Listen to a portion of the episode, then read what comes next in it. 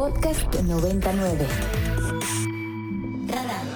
Personajes y análisis para entender mejor a México y el mundo. Con Mario Campos.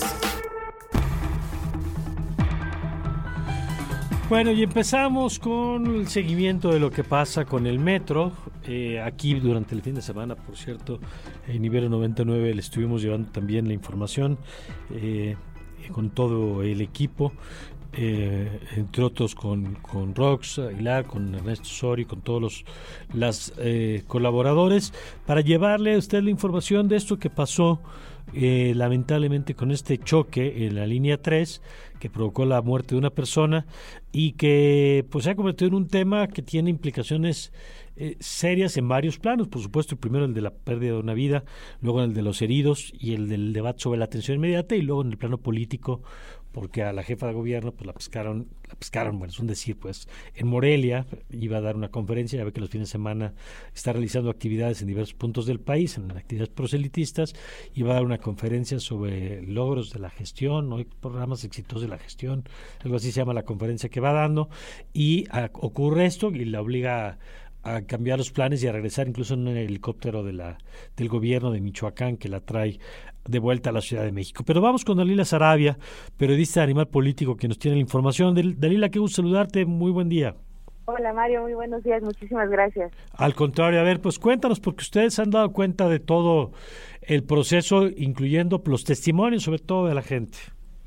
Por supuesto, muchísimas gracias Mario. Pues mira, de nueva cuenta, lamentablemente, un nuevo accidente en el metro de la Ciudad de México este sábado, alrededor de las 9.16 de la mañana. Dos convoys chocan dirección universidad entre las estaciones Potrero y La Raza, donde como bien mencionabas hace un momento, lamentablemente eh,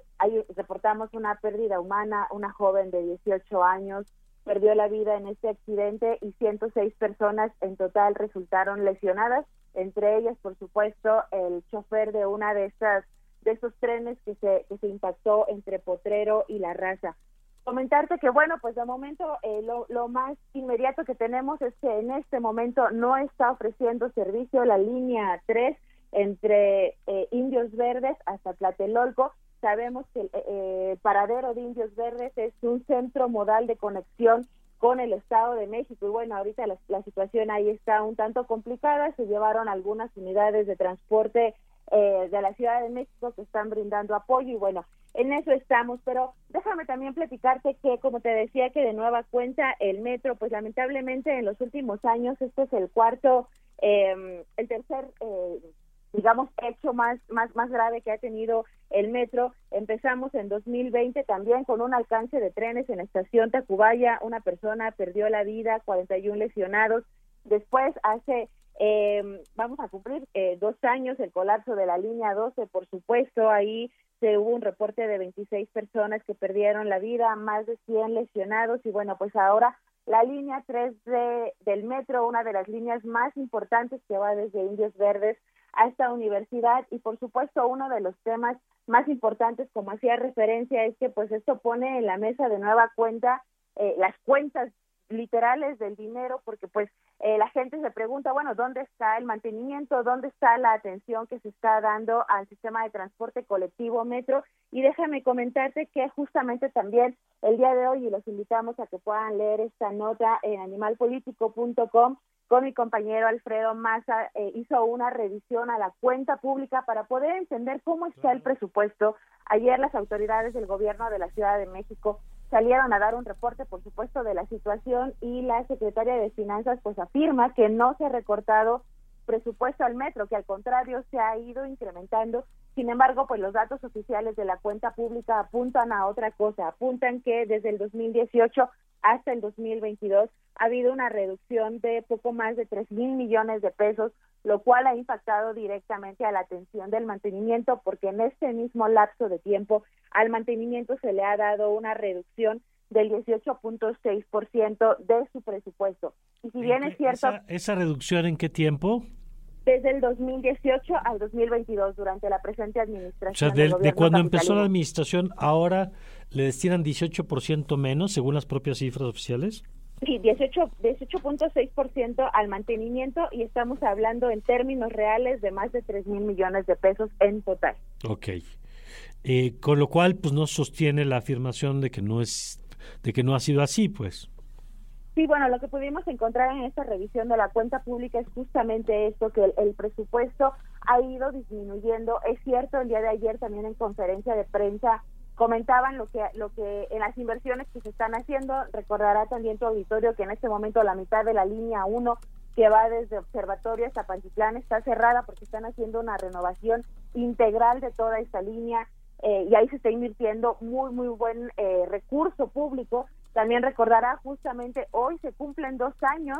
de que el centro, el puesto central de control en la calle de Delicias, en el centro de, la Ciudad de México, se incendió quedando eh, pues puras cenizas donde estaba el centro de control que ahora fue mudado al C5. Bueno, ahí también es otra otra inversión, pero bueno, lo que lo que aquí importa es el mantenimiento que se está dando a todas las demás líneas y a los trenes en este eh, ir y venir de toda la población que hace uso de este transporte y bueno, pues la realidad es que tenemos estas estas cifras y pues ahora damos cuenta de lamentablemente eh, pues otro otro accidente en el metro de la Ciudad de México.